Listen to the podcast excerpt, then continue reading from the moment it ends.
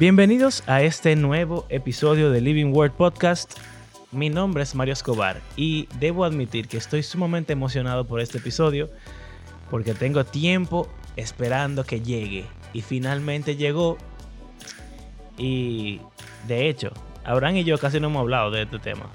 Entonces va a ser como que casi, casi 100% espontáneo. Eh, entonces, estoy aquí con mi compañero Abraham Sánchez.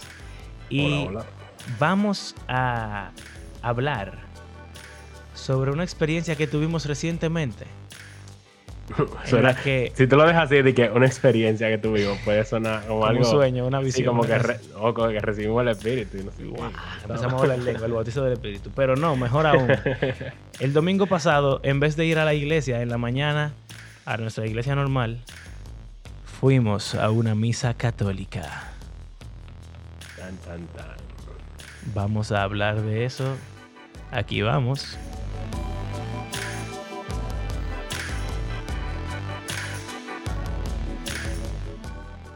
Ey, eso fue. ¿Qué te pareció? Cuéntame, cuéntame tú, porque tú llegaste primero que yo. Exacto. Entonces, cuéntame todo el principio. Realmente fue lamentable porque yo te estaba esperando. Yo pensaba que tú ibas a llegar yo estaba Yo iba a llegar, porque yo te dije que Nicolás hizo pupú y entonces nos retrasamos. No fue y qué sé yo. Eh, el caso es que yo me quedé afuera esperando un rato. Como que, bueno, vamos a ver si, Mario llega, porque me da cosas como entrar solo ahí. Qué buen amigo. Pero después yo veo como que tú no estás, tú no estás en eso y yo oigo como que una música y una cosa como que ya va, va a comenzar. Y digo, bueno, déjame entrar. Incluso yo no me senté de una vez. Yo entré y me quedé, le pregunté al, que estaba en la puerta. Al Ujir. ¿Me puedo quedar aquí esperando a alguien, un amigo que viene? Él dijo, sí, sí, no hay problema. Entonces yo me quedé ahí al lado de María pisando una serpiente. Ey, qué, qué estatua, men. Carla se quedó por un momento como en shock, como que qué rayos, pero después se acordó de lo que dice el versículo. Ajá. Dice que en el nacimiento de la mujer. Y tú dices, tú, eh, es la serpiente. Pero dice la herirás. Entonces, como que hay un. Hay una posibilidad de interpretación. Hay una posibilidad muy remota, exacto. Es muy remota realmente. Porque yo entiendo que lo más evidente es que es la semilla de la mujer. Pero también en sentido figurado, como. Pero como ella es la que para la simiente. Exacto, ella es la que está venciendo. Y en Apocalipsis hay algo similar, interesante, de una mujer que una serpiente, un dragón la está atacando y es rescatada. Y como que ella es la protagonista del asunto. Y ella pare al. Eh, Jesús. Al vence, vence, serpientes. Entonces, nada, es muy heavy esa estatua. Eh, pero yo me quedé mirando, en verdad, yo estaba preguntando. Yo estaba preguntándome que si yo la estaba mirando demasiado, si era muy extraño. Y yo estaba como que viéndola y viendo como que, oh, es una serpiente. Génesis 3.15. muy duro, muy eh, duro. Pero me quedé ahí parado en la puerta. Lo, interesante fue que justo cuando yo entré, como que el padre o el sacerdote, no sé cómo se llama, estaba como que casi delante de mí, porque aparentemente al principio hay como una procesión. O sea, ellos van caminando, hay música sonando y van el padre caminando por el medio del pasillo. Y yo creo que estaban llevando la cruz. No estoy seguro, porque no me fijé bien, porque yo llegué como que en ese mismo momento. Entonces, eh, pero un comentario que leí de, liturgia en, durante la semana, habló, habló así, de como que comenzaban con una procesión de la cruz. yo, oh, eso es lo que estaban haciendo. Aparentemente estaban llevando la cruz por el medio hasta llevarla hasta el centro y ahí entonces iban a comenzar. Ah, porque algo que, eh. que hablamos también ese mismo día es que la misa tiene una progresión de eventos que simulan o reflejan la pasión de Cristo. Y, por ejemplo, ¿te acuerdas que se lavó? Yo, te lo dije cuando se lavó, el padre se lava las manos en un momento. Sí, en lo que estaban recogiendo la ofrenda, él se lavó las manos. Eh, eso simula o representa o, o, qué sé yo, refleja cuando Pilato se lava la mano. Y yo leí una lista completa. Oh. Yo leí una lista completa de todo lo que pasa en la misa y cómo todo tiene que ver con lo que pasa en la pasión. Todo, 100%. Oh. Entonces, esa Acá estaban llevando la cruz. era Jesús llevando la cruz. Wow. Eso. Yo pensé así. que él se lavaba la mano para tocarla. O sea, para O sea, todo tiene un, significado también. Así eh, como algo levítico. yo ajá, sacerdotal, pero Ajá. también tiene un significado narrativo en el que se refleja la historia de la pasión. Interesante.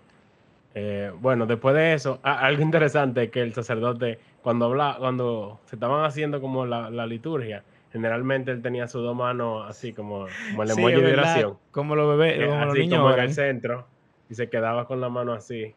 como el emoji de, de orar. iba hablando o haciendo las cosas, y él se quedaba como en esa posición fijo todo el tiempo. Fue interesante para mí eso. Eh, bueno, debe haber sido extraño cuando quizá para como que nosotros prestamos tanta atención a cada cosita y la gente ahí como que bueno, está acostumbrada ya. Exacto. Pero bueno, ah, otra cosa interesante, como yo estaba al lado de la puerta, yo pude verlo, es que cada vez que entraba una persona, hacían la cruz, el- el- la señal de la se cruz, y, y, y como que se, eh, ¿cómo se dice? se inclinaban. Se, se inclinaban como hacia adelante, como señal de respeto. Hacían la cruz y se inclinaban. O solamente se inclinaban, o alguna gente simplemente entró y ya como yo. sin hacer nada, igual que yo. Eh, el padre entró, eh, dijo como una bendición a todo el mundo, y después hubo un momento de confesión pública, Mm, o sea, guiada.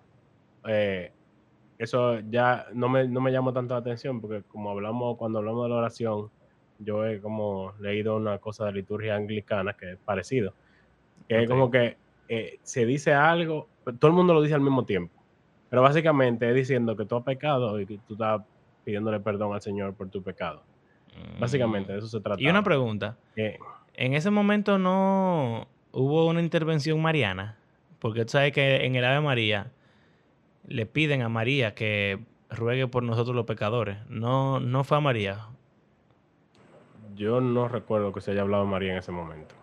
En todo lo que yo estuve, que fue un chima de la mitad, porque yo llegué a la I-20 eh, y se acabó a las Ujú. 10 y como 10 y 5 por ahí. Bueno, eh, solamente se mencionó a María dos veces.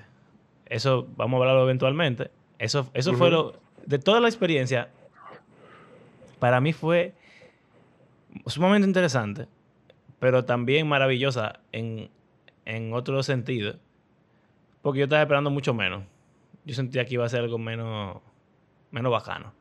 Pero lo único que me dejó como, como, tú sabes, incómodo, fueron esas dos intervenciones de su teología mariana, pero fueron dos nada más. Yo pensaba que eso iba a estar lleno de María, por, Sí. o sea, como en, No, en boca de todo no. el mundo.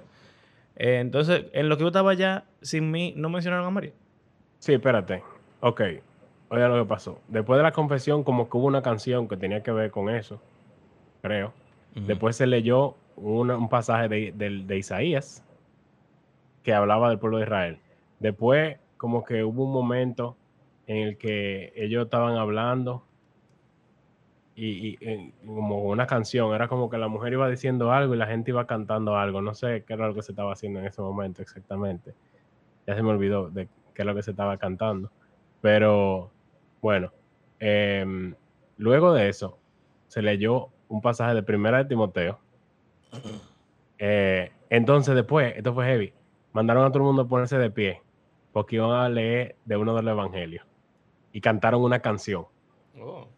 Eh, y después de esa canción, entonces vino una persona diferente. Ah, las dos, los dos pasajes fueron personas diferentes, fueron mujeres las dos. O sea, el de Isaías y el de Timoteo. Pero después, para leer el Evangelio, vino uno que parecía que era un sacerdote también. O sea, tenía como la ropa especial. Eran verdes. la de Sí, ellos. sí, sí. Y entonces él se puso ahí, fue, leyó Lucas 15 completo. Y después eh, de que de que él leyó Lucas 15, él levantó la Biblia y como que la, meció- la movió así, como delante de la gente, y dijo palabra de Dios. Y, y entonces, ahí- después de eso, ahí todo el mundo oró el, sa- el Ave María o Santa María, Madre de Dios, etcétera. Vela por nosotros los pecadores, no sé qué, no sé cuánto Ajá, habla. ahí, ahí ellos, ellos oraron eso. Y cuando ellos terminaron de orar eso, entonces ahí llegó el sacerdote y él ahí dio la prédica. La que llamamos homilía. prédica. Ok, yo, entonces yo llegué habiendo Ahí, empezado ya la... Poco la- después de él haber comenzado. Ok. Algo que me pareció bastante interesante es lo corto que es el servicio, pero también lo, Todo lo que se hace. lo- eh, sí, lo cargado que está y lo perfectamente co- coreografiado que está. No se Ajá. pierde un segundo ahí. Todo el mundo sabe lo que Duró tiene una que hora hacer. justo. Y en lo que están haciendo algo, el otro tipo está haciendo otra cosa, preparando la cosa. En lo que el, el padre se prepara para la homilía, le están moviendo el micrófono el otro sacerdote, no sé qué, mueven la hostia, preparan los platicos de la cena, de la Eucaristía, están los monaguillos pues, haciendo no sé qué. O sea, es una cosa como que es una obra casi de teatro. Y no se pierde Otra cosa casi na- nada de tiempo. fue la acústica. O sea, yo al principio pensaba que la música estaba pregrabada y que la estaban poniendo en la bocina y ya, porque quienes estaban tocando o cantando no se veían en ningún momento. Entonces también la gente no parecía que estaba cantando. Sin embargo, cuando se ponían a cantar, sonaba como que Durísimo, retumbando en todas las paredes y sonaba durísimo, como que estaba cantando muchísima gente. Y sonaba Pero en vivo. veía. Realmente sonaba en vivo. ¿Tú, lo llegaste, tú llegaste a ver si el coro estaba arriba. No. No. Pero cuando tú mencionaste eso, Había una Eh, escalera en los lados. hay dos escaleras en los lados y yo me di cuenta que mucha gente se volteaba y miraba hacia arriba. Y yo pensaba que había un coro. como que hay gente allá arriba, pero pensé que quizás como tenemos nuestras iglesias protestantes, Un mezanine. un mezanine donde hay más, eh, Asientos. exacto, para, para que la gente vaya, pero realmente, después de pensarlo, y después de que tú dijiste eso, eh, yo he visto también, eh, no solamente los católicos hacen eso, hay, hay, hay denominaciones protestantes que tienen el coro Sí. arriba. Sí, sí. A Hay veces muchas a- a- denominaciones atrás del negras. pastor, pero a veces escondido como Sí, detrás del, del grupo. Y quizá tiene sentido que el coro esté atrás. Si es como para animar a la gente a que son cante. como ángeles en el cielo. Exacto. No es, como, no es como para que tú lo veas cantando a ellos, sino para que tú sientas que ellos son parte de ti. Y Exacto. están cantando contigo. Muy interesante, en verdad. Eh, entonces, hey, eso sonaba durísimo. Sonaba, sonaba, o sea, muy bien, de verdad, de verdad. Sonaba bien. También yo pensé como que la música iba a ser más como medieval, así como Más gregoriana. antigua. Sí, pero después era con una guitarrita ahí. Sí, era bien Sonaba moderna realmente. Muy bien, muy bien. Con aplausos y de todo. Bien, Sí. bien interesante. Eh, entonces, la habla sobre la homilía. Ah, Ok. antes de, Ajá. antes de, antes de. Ahí se leyó más Biblia que en un culto que yo haya ido de bautista. Mira, O sea, se leyó un pasaje de Isaías, se leyó el pasaje de Timoteo, se leyó Lucas 15 completo y después el hombre duró 10 minutos hablando del pasaje de Lucas, pero él los conectó los tres. con los otros, sí, yo, Ah. exacto. Mira, tú sabes que eh, se me fue exactamente lo que iba a decir, pero iba a decir como que Yo lo digo por lo de sola escritura, que nosotros Eso es- exacto, eso nosotros- que nosotros, hay dos cosas principales que a mí me, me chocaron como demasiado irónico. Y es que nosotros decimos, los católicos tienen un evangelio de obra. Y decimos, los católicos no, no creen en la Biblia, o sea, no tienen tanta... Tú sabes, sola escritura, ellos tienen la tradición, como que no, no, no confían plenamente en la escritura, eh, plena y únicamente en la escritura, vamos a decir. Pero, como tú dices, en este culto, en esta misa, se leyó más Biblia que en un culto, o sea, yo tengo mi vida entera yendo a la iglesia Ujú. protestante y realmente se leyó más Biblia que en todito. Y la evidencia, bueno, tú sabes que yo me quejo de que en mi iglesia dicen mucho la palabra gracia, porque son súper reformados, ¿verdad? Y, y como que hace parte del güey. eh, Hablar de la gracia de Dios, de lo inmerecido que es todo, de la misericordia del Señor, etcétera. Yo creo que esa gente habló más de la gracia de Dios y de la misericordia de Dios y del perdón de Dios que cualquier otra iglesia. Yo no sentí ni medio ápice de evangelio de obra en nada de lo que yo escuché. No. Todo no. fue Y que por la obra de Cristo. la obra de Cristo, evidentemente, gracia, eh, de Eh, parte eh, de Dios. Lucas 15, que, que es un pasaje como heavy, del de la oveja perdida y el, el hijo pródigo, etcétera. Él, y, y- y él lo generalizó, él dijo de que no solo se trata de nosotros que estábamos perdidos y el Señor nos recató, sino que él lo, lo puso como más macro. No recuerdo. Fue interesante para mí. Que él no lo llevó como a la interpretación básica, Ujú. sino que él como que trató de llevarlo un chima para allá. Hubo un momento en el que él tiró una pullita a los protestantes. Tú dices que él la tiró. Yo creo que puede ser, pero no fue claro.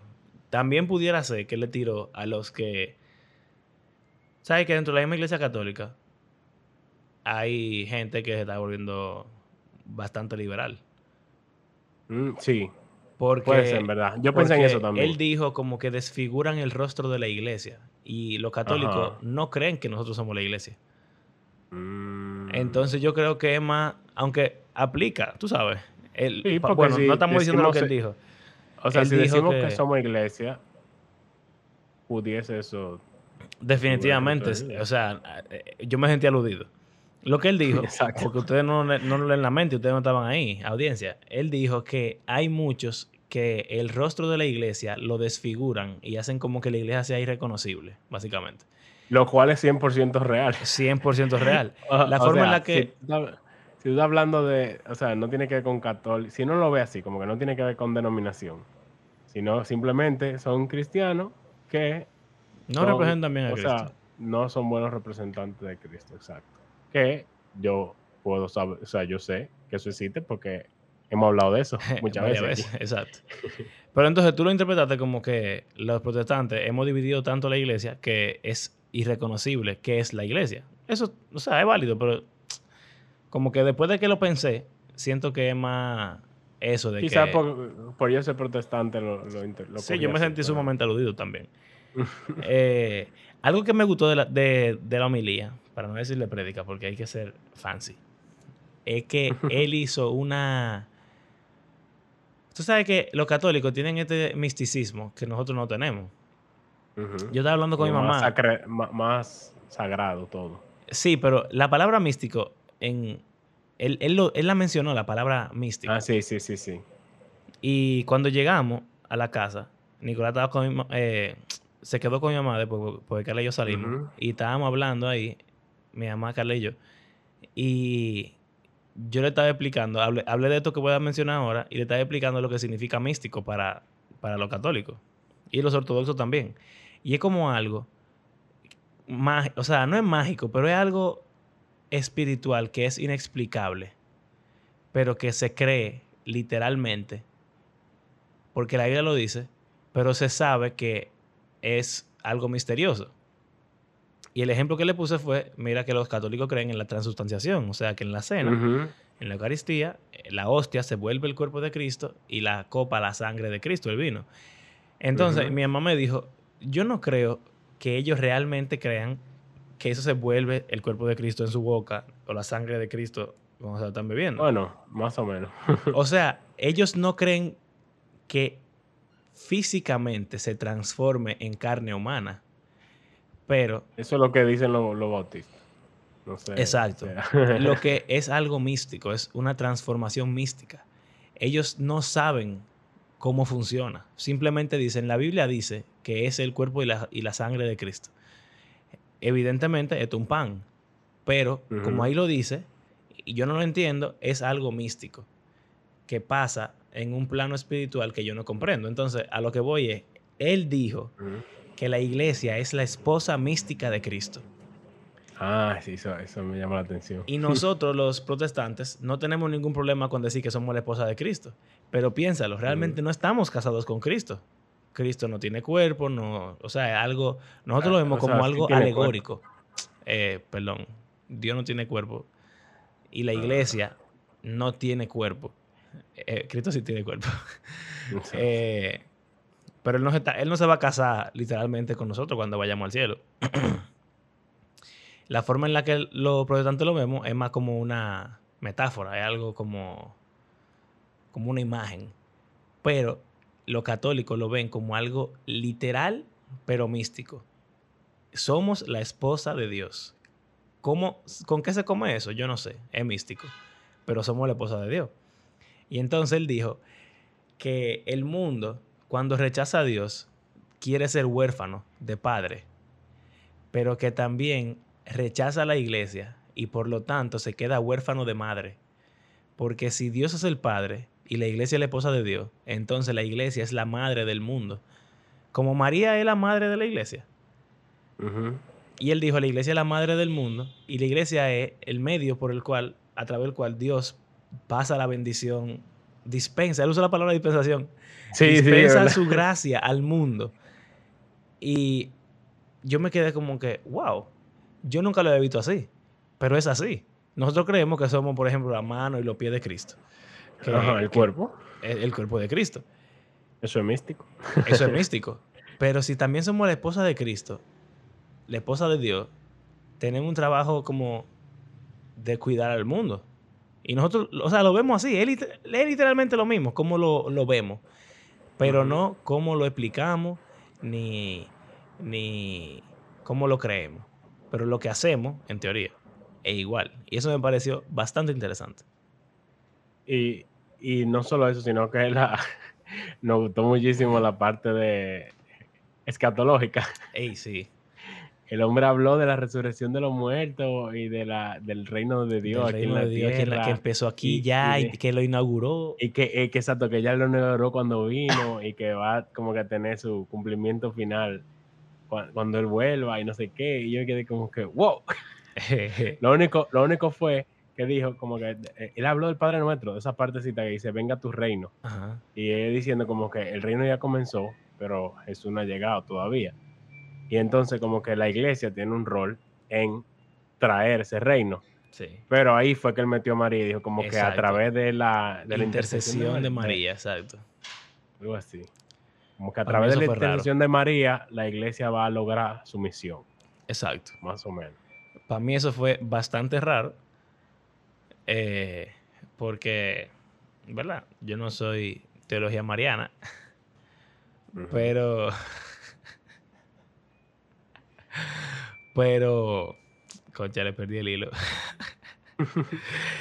Eh, pero me pareció extraño porque tú pudieras decir por la intercesión de los santos. María es parte de los santos, o sea, como que todos los santos que están en el cielo están orando para que el Señor vuelva. Eso es más o menos parecido a lo que dice Apocalipsis. Tú sabes que los que están muertos están diciendo al Señor que vuelva, pero no, dijeron María. Eso me pareció como que... Eh, ¿Y qué fue lo otro de María que dijeron? Yo no sé. Yo que yo acuérdate que me tuve que ir cuando estaban ya. Ey, después de la homilía, vino, eh, se, dijo, todo el mundo recitó el credo apostólico. Ey, demasiado duro. Todo el mundo recitó el credo apostólico.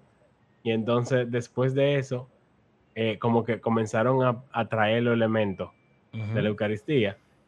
Y. misa, ¿qué se dice? En español. Sí. No. O sea, la misa es. Eh, la misa es el, servicio completo, la Eucaristía es la Porque en inglés más es la misa, pero más es también lo que le llaman al pancito. Es que eso es lo que es. la hostia de la misa. Ajá. Es que la hostia de la misa.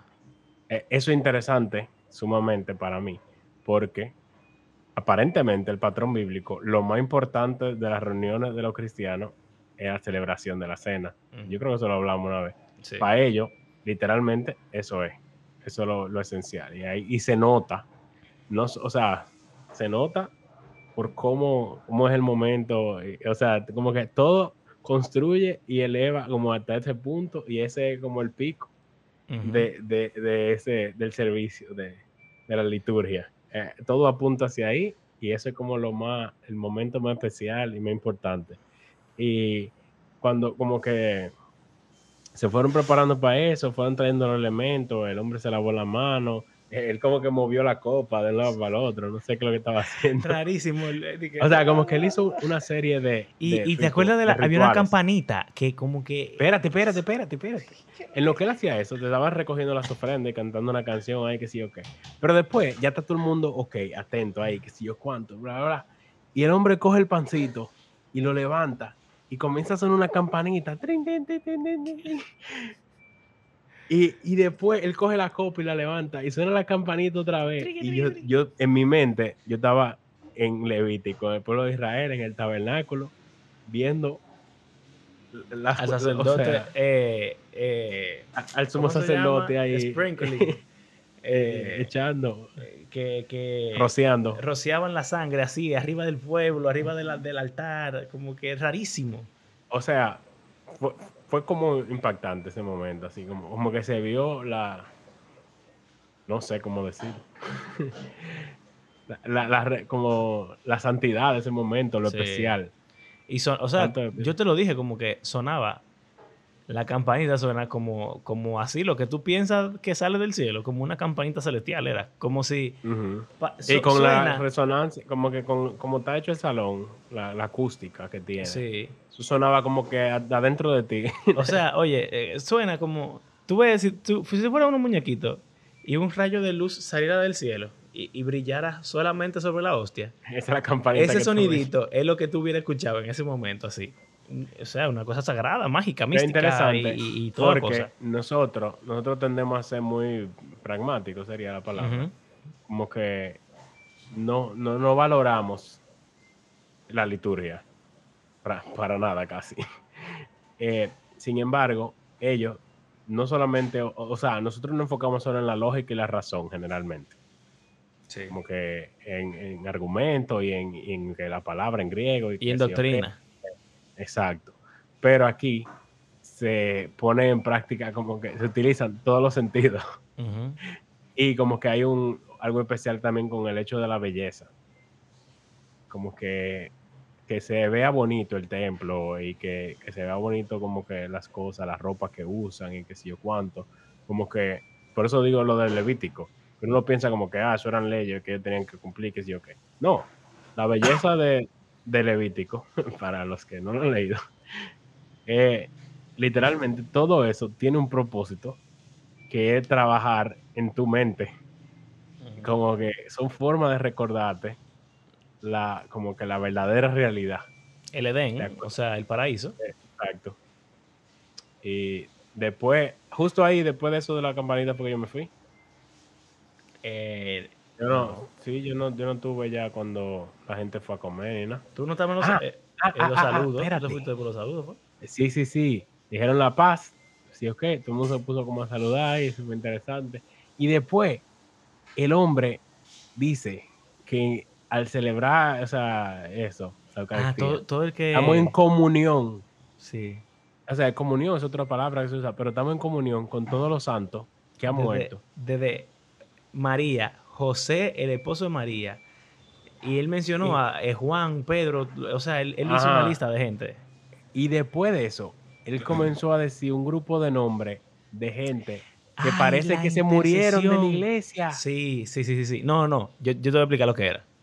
Ah, Ok, oye. porque yo pensé que eran gente de la iglesia. Es que hubo un momento de. Es, es verdad, mira, hubo un momento de oración antes de la, de la Eucaristía. Lo que pasa es que el padre. una lista de nombres. Dijo que van a resucitar esperando la resurrección. Pero eso, eso pasó después de que el padre hizo su cuestión propia con, la, con los elementos.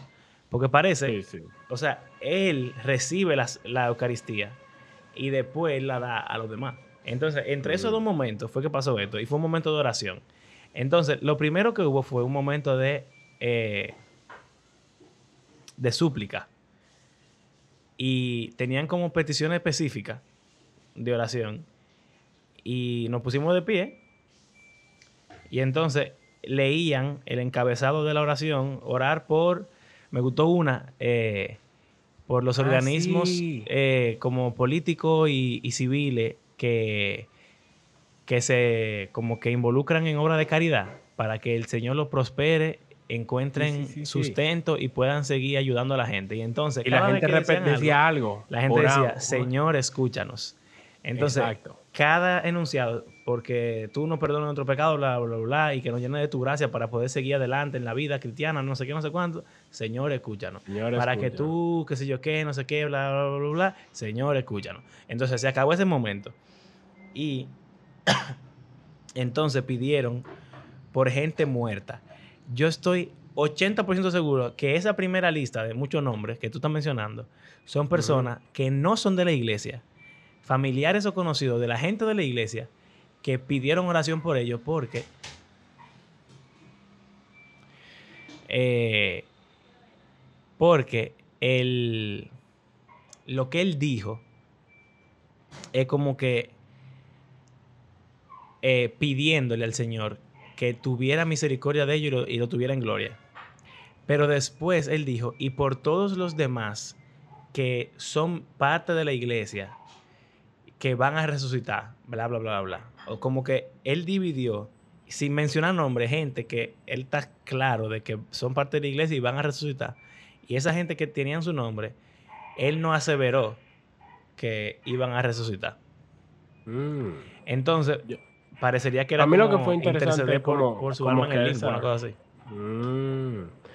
Oh, yo lo interpreté de otra forma. Yo pensé que eran gente conocidos por la gente de la iglesia o no sé. Y, que después él habló como de su resurrección y, y, como que ellos estaban en comunión con nosotros en el momento de la cena también. Pero parece que interpreté mal entonces. bueno, o sea, lo que pasa es que yo como que me quedé escuchando y sentí esa, esa distinción entre la gente con nombre y la gente sin nombre. Eh, pero, quién sabe al final. y después de eso, entonces, eh, creo que ahí sí ya. Ah, hubo un momento como de silencio, de oración personal. Creo. Y entonces ya ahí sí empezaron a, repartir la hostia. Nada más repartieron la hostia, no, no dieron la copa. No, ellos no dan la copa. Ok. Yo creo que es posible que el pancito lo, lo mojen, Pero yo no estoy seguro. Yo sé que, pero yo sí sé que el sacerdote sí se la bebe. Sí, pero... Y comparten la copa ellos, el cáliz. Ellos lo comparten, beben del mismo cáliz. Pero no sé, bueno. Nada, entonces la Eucaristía y ya cuando se acabó. Eh... que le echaron a alguna gente. Ah, entonces cumplía años. Ya pasé para hacer. Viste que el tipo se sentó en el trono, ¿qué era eso? Antes de. Antes de la Eucaristía, como en un momento de preparación ahí, de transición, el padre se sentó y duró un rato callado sentado en el trono. Hay un trono ahí. Tú, no te diste cuenta, yo tampoco sabía que era un trono. Porque desde, el, la silla no se, no se nota. Pero había como una cosita cuadradita, rectangular, que era el espaldar del trono. Y el tigre se sentó ahí por un rato, así sentado, sin hacer nada. Y veían canciones, no sé qué. Y el tipo estaba sentado ahí, como que. Y yo dije, ¿qué rayos? Y me di cuenta que era que el tipo estaba sentado en su trono. Eh, entonces, yo no sé si eso fue, si eso representa como Jesús sentaba en el trono después de resucitar, o, qué rayo. Porque no, no, me acuerdo el orden específico en cuando pasó eso. Pero el tipo se sentó en su trono. Bacanísimo ahí, dije, eh, y nada, entonces, se, la despedida ya, como que se dieron algún anuncio. Y entonces se dijo que habían dos personas que cumplían años. Vinieron al frente, se, se oró por ellas. Y entonces sacaron agua bendita y le rociaron con agua bendita. Porque era su cumpleaños.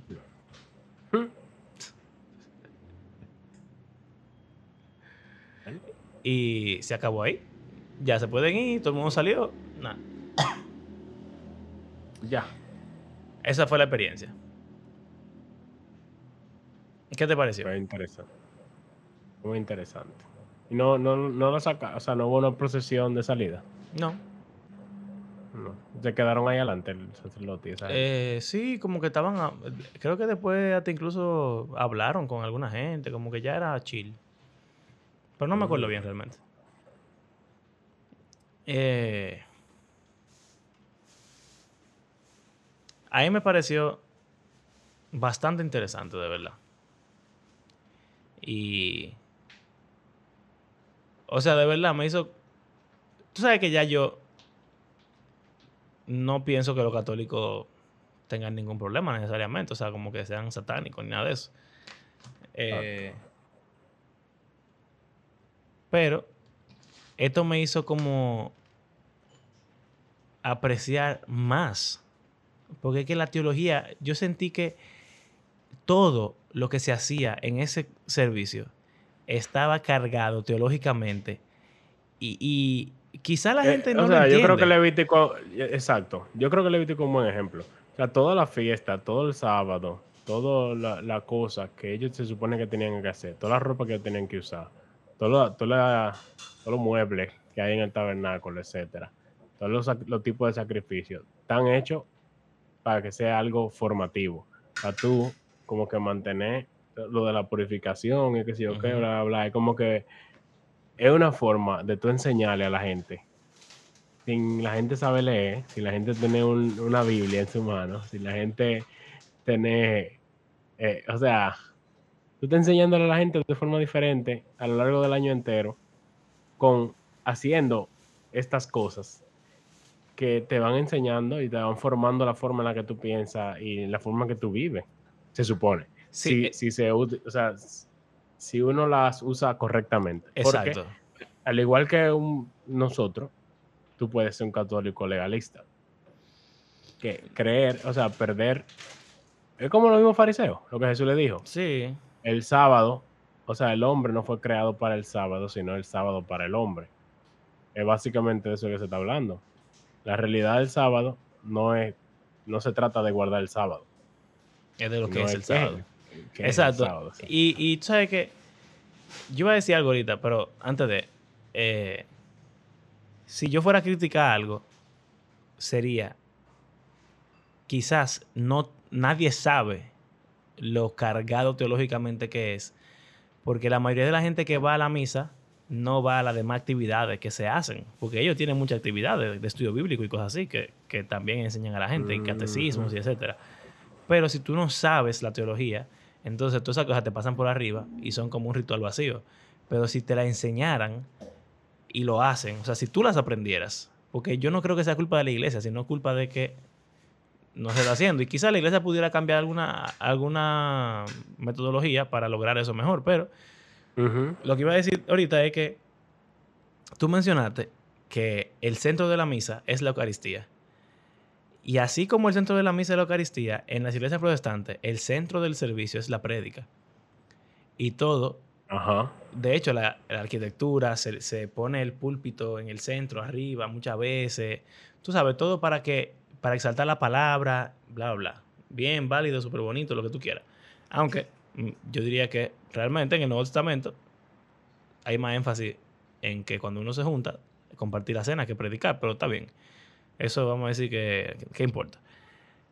Pero pasa igualito con, nos- con nosotros. Se predica todos los domingos, se enseña teología, buena teología, se, canciones buenísimas, todo lo que tú quieras. Y sale la gente y no saben la teología, como no la tienen inter- internalizada, no, no saben lo que creen realmente, solamente saben lo que creen, pero no por qué o qué es realmente lo que creen. Eh, y es porque todo ritual se vuelve vacío cuando la gente no, no lo, como lo internaliza. Y, Y no sabe, yo creo que también la, la pregunta del por qué es importante. Si tú nunca te preguntas el por qué, nunca tratas de entender por qué se está haciendo eso, simplemente dices, bueno, eso es lo que siempre se ha hecho y ya. Pero si tú, eh, o sea, bueno, por ejemplo, el- catecismo literalmente se trata sobre eso. Por ejemplo, en las iglesias reformadas que tienen confesión, tienen generalmente tienen un catecismo. Y incluso hay iglesias que, o sea, el catecismo está dividido en 52. Para que Mm, cada semana, cada semana se tratan ciertas preguntas del catecismo con, to- con toda la iglesia incluso. Exacto. algunas. Y la idea de eso es que esas cosas que son sumamente importantes se mantienen refrescándose en la memoria de la gente.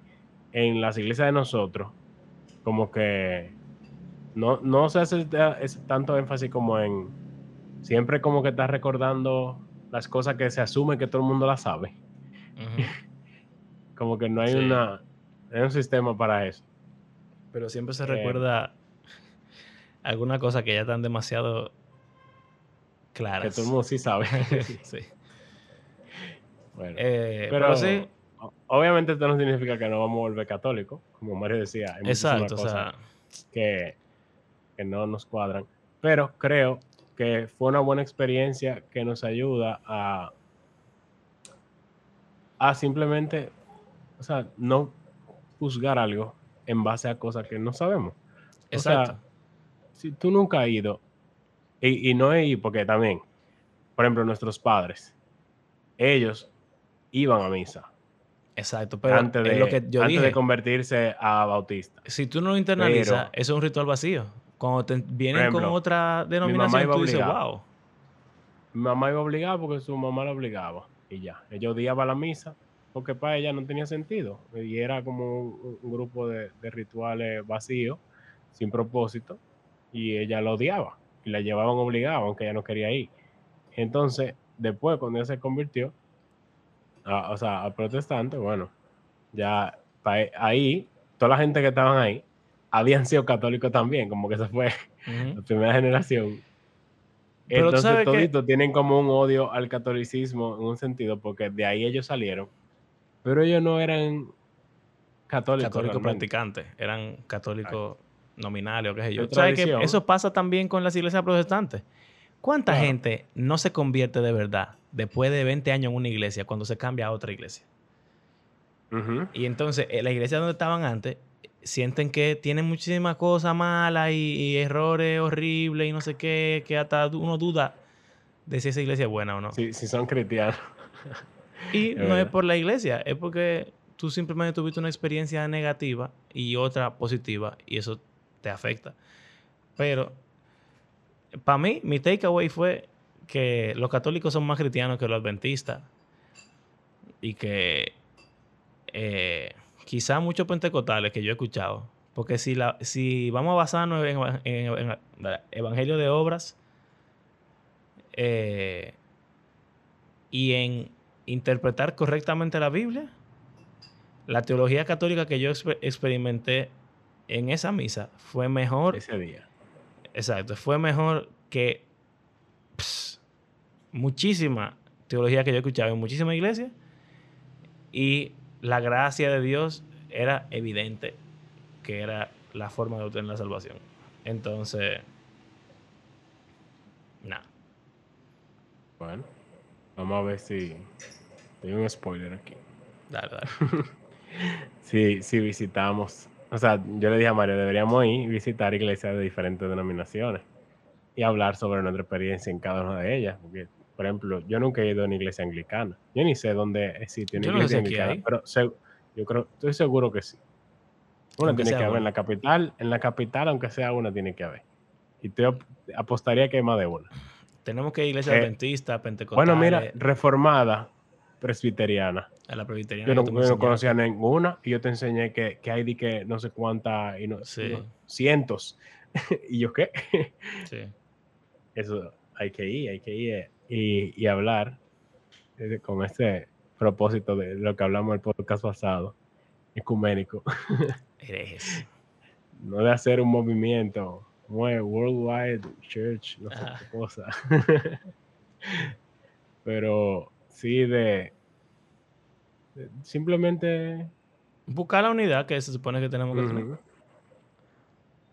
Sería podemos interesante tenerla. hacer entrevistas Sí, yo quiero con que hagamos personas de.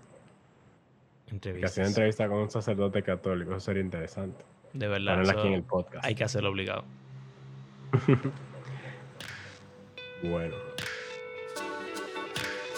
Em, ¿Ya? ¿Algo más? Gracias por acompañarnos en este episodio. Recuerden que creemos que la Biblia es un libro que está vivo y que tiene el poder para transformar la vida de sus lectores. No importa si son católicos. Oh Dios, oh Dios, oh Dios. y del mundo completo. Eh, gracias por hacer este podcast parte de su rutina semanal. Recuerden, si quieren apoyarnos económicamente, pueden unirse. Hey, tenemos tiempo sin darle payola. Payola a nuestro nuestro, nuestro Patreon, lo más duro que hay. Duro. qué duro. Eh, pueden hacerlo a través de nuestras plataformas de PayPal o de Patreon. Y será hasta la próxima. Adiós.